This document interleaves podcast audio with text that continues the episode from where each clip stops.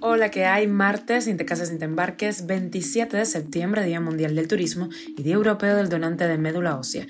Esas son las cinco noticias que te traemos hoy y uno más que te contamos aquí, en Cuba Diario. Esto es Cuba a Diario, el podcast de Diario de Cuba con las últimas noticias para los que se van conectando. Según resultados preliminares, el Código de las Familias en Cuba obtuvo el 66,87% de los votos positivos en la participación más baja en una elección desde 1959. El huracán Ian toca tierra en Pinar del Río como huracán de gran intensidad. Estados Unidos felicita la decisión del pueblo cubano de apoyar la igualdad matrimonial, pero dice que el gobierno cubano sigue sin ser democrático. Bruno Rodríguez se reúne con el canciller de Irán en medio de las masivas protestas en ese país. Y viajamos a Rusia. Moscú se plantea ya cerrar las fronteras para los hombres en edad de ser reclutados. Esto es Cuba a Diario, el podcast noticioso de Diario de Cuba.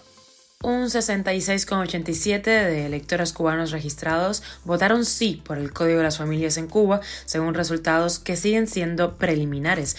El parte básico indica que de un total de poco más de 8 millones de electores ejercieron el derecho al voto 6 millones 200 mil, lo que representa un por ciento de participación de solo un 74,1%.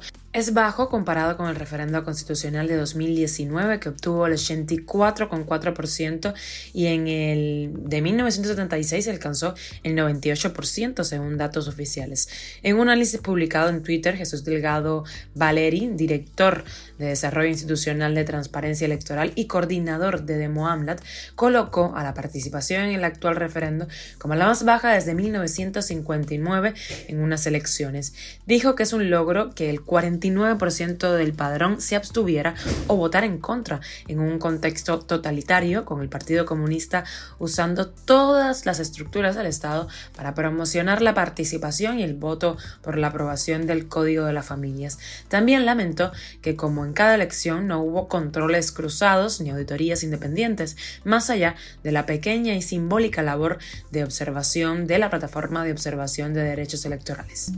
La ciudadana Zoila Sánchez denunció este lunes que el pasado 16 de septiembre se derrumbó su casa y a pocas horas de la llegada del huracán Ian no tiene techo para ella, su hija y su nieto de 8 años. Han pasado ya 11 días desde el colapso y aún no han ido a recoger los escombros, así lo denunció la hija de Zoila que se llama Daimaris Mercader Sánchez, quien asegura que el menor que vive en la casa no ha podido ir a la escuela porque su ropa está debajo de esos escombros. Ambas mujeres que presentan problemas de salud han acudido a pedir ayuda a las autoridades, pero no han recibido solución.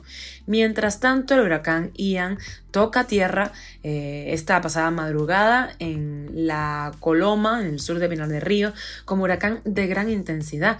Así lo informó en la madrugada de este martes el Centro de Pronósticos del Instituto de Meteorología.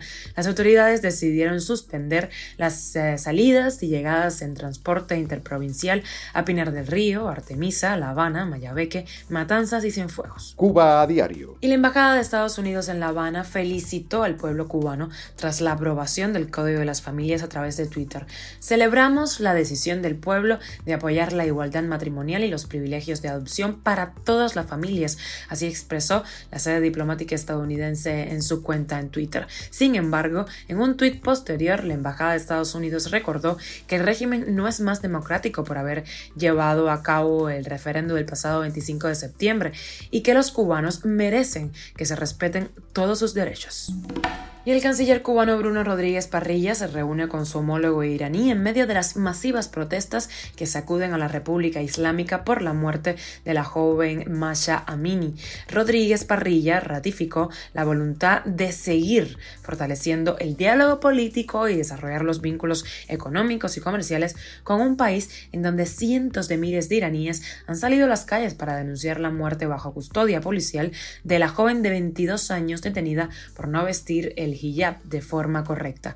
Tras el fallecimiento no esclarecido de Macha Amini, que resultó detenida por la policía de la moral, miles de mujeres se han manifestado en contra del régimen de los ayatolás, que desde la llamada revolución iraní controla el poder en ese país e impone un fundamentalismo religioso extremo sobre su población.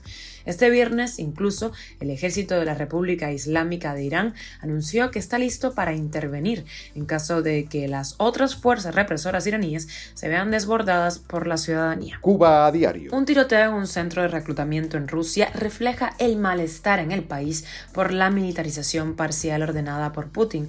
Un joven ya detenido abrió fuego ayer contra el responsable militar de un centro de reclutamiento del extremo oriental de Rusia. Algunos centros han sufrido incendios y han aumentado también las manifestaciones.